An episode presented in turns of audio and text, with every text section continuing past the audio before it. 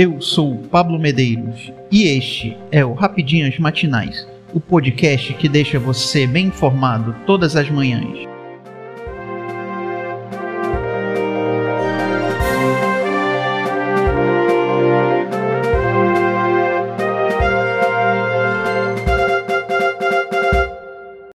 Quinta-feira, 19 de agosto de 2022. Vamos às principais notícias.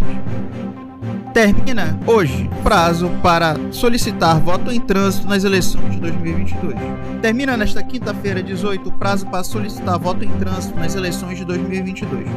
A modalidade permite que o eleitor brasileiro que estará viajando e fora do seu domicílio eleitoral, mas ainda no Brasil, possa exercer o seu direito ao voto. Os pedidos devem ser feitos pessoalmente nos cartórios eleitorais.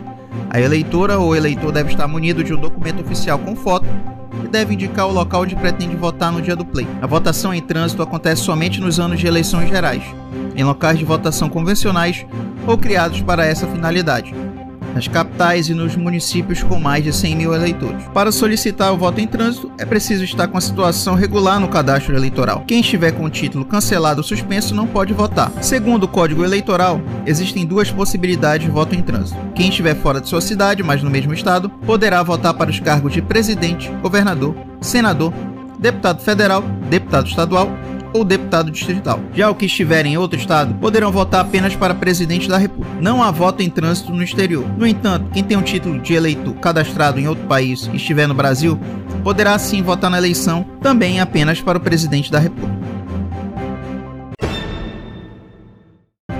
Anvisa quer manter venda de álcool 70 para prevenir a varíola dos macacos. A Agência Nacional de Vigilância Sanitária, Anvisa, abriu consulta pública para manter a permissão de venda livre de álcool etílico 70% na forma líquida. A diretoria da Anvisa tomou a decisão por unanimidade nesta quarta-feira 17. A venda do produto foi permitida de forma temporária desde setembro de 2020 por causa da pandemia de Covid-19. Agora, a ampliação do prazo se deve a medidas de prevenção à varíola dos macacos. Em entrevista, o secretário da Vigilância Sanitária em Saúde do Ministério da Saúde, Arnaldo Medeiros, falou sobre a doença, forma de prevenção e ressaltou a importância da higienização das mãos como meio de evitar contaminação. A higienização das mãos deve ser uma rotina na nossa vida, não apenas com a Covid-19 ou com a varíola dos macacos, mas para que qualquer outra doença possa ser transmitida por meio de contaminações em superfície e possam ter bactérias, vírus ou fungos de uma maneira geral. O uso das chamadas medidas não farmacológicas, como a higienização das mãos com sabão, água ou álcool 70, já deveria fazer parte da nossa rotina no passado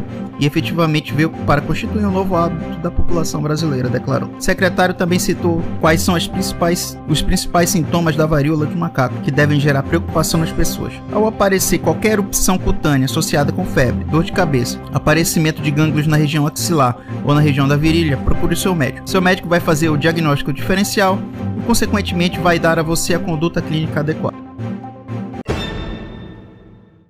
PF vê indícios de que Bolsonaro cometeu crime ao associar a vacina da Covid-19 com AIDS. A Polícia Federal produziu um relatório onde o órgão afirma ao Supremo Tribunal Federal, STF, que o presidente Jair Bolsonaro cometeu crime ao insinuar que a vacina contra a Covid-19 poderia desenvolver AIDS. No documento, a PF conclui que as manifestações presidenciais levaram espectadores a descumprir normas sanitárias estipuladas pelo próprio governo, no caso de se vacinarem. Lorena Lima Nascimento, delegada responsável pelo caso, solicitou à corte uma autorização para indiciar o presidente e seu ajudante na produção de materiais divulgados, o tenente Mauro Cid. O crime de incitação pode levar a uma reclusão de 3 a 6 meses. Observa-se que a maneira de agir debatida no INQ 4888 da vacina encontra-se bastante similitude com a ocorrida no INQ 4878, do vazamento de informações sigilosas, exigindo-se para a validação do discurso falso com fragmentos da verdade que seja realizada por um influenciador em posição de autoridade perante sua audiência, relata a delegada no relatório. Cuba diz ser impossível identificar restos ósseos encontrados após incêndio. As autoridades de Cuba concluíram nesta quarta-feira, 17, que é impossível identificar de forma absoluta a identidade dos restos ósseos encontrados no incêndio industrial ocorrido em um depósito de combustíveis em Matanzas, no oeste da ilha. Em uma coletiva de imprensa, Jorge González Pérez, presidente da Sociedade Cubana de Medicina Legal, destacou que apesar de não ser possível realizar um teste de DNA devido ao grau de calcinação, pode-se concluir que os fragmentos correspondem a 14 pessoas desaparecidas. González Pérez fez seu pronunciamento pouco depois de ter se reunido com os parentes e amigos dos desaparecidos, do, dos quais o legista não quis revelar seus nomes e idade.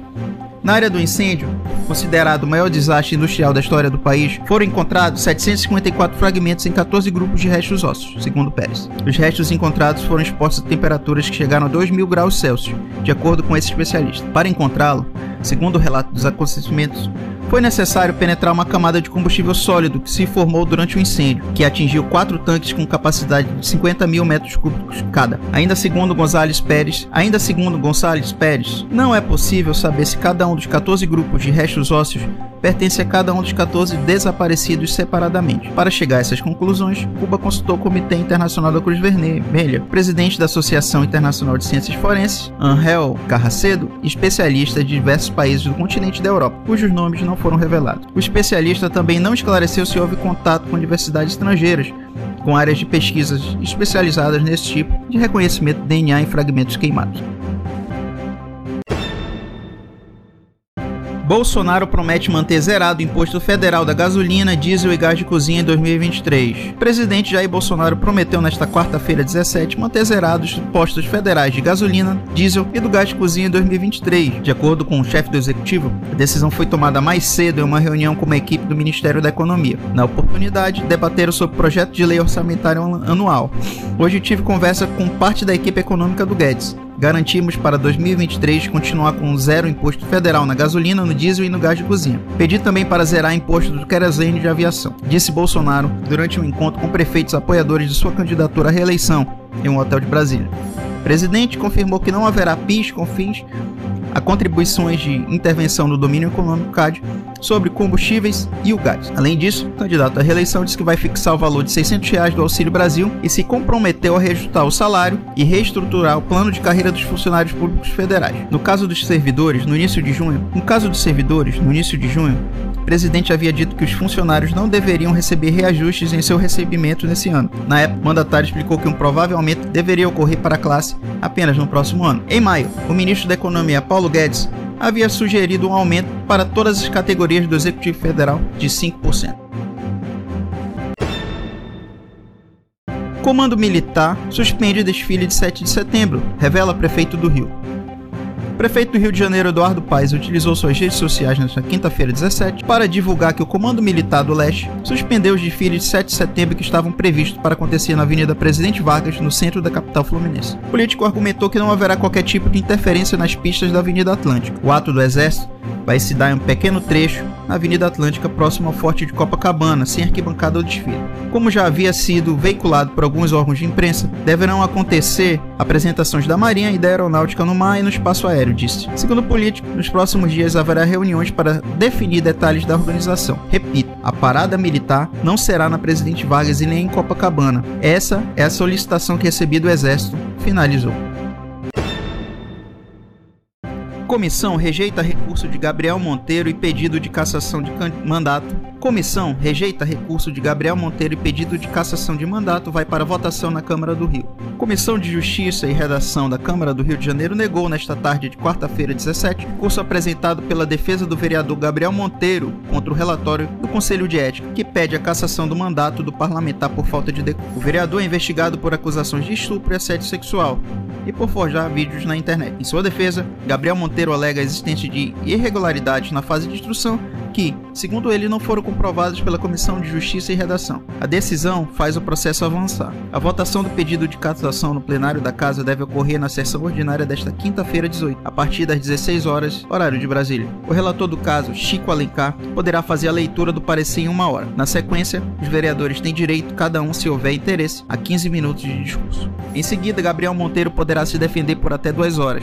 Terminada a fala da defesa, os líderes de partido e blocos podem se manifestar para orientar as bancadas. A votação é nominal, por meio do painel eletrônico. Para o mandato ser cassado, são necessários votos favoráveis de dois terços dos vereadores, que são 34. Todos os vereadores votam. Por outro lado, para votar uma possível suspensão de mandato, é preciso formar maioria absoluta, ou seja, 26 dos 50 votos possíveis. Eu sou Pablo Medeiros e este foi o Rapidinhas Matinais, o podcast que deixa você informado. Até mais.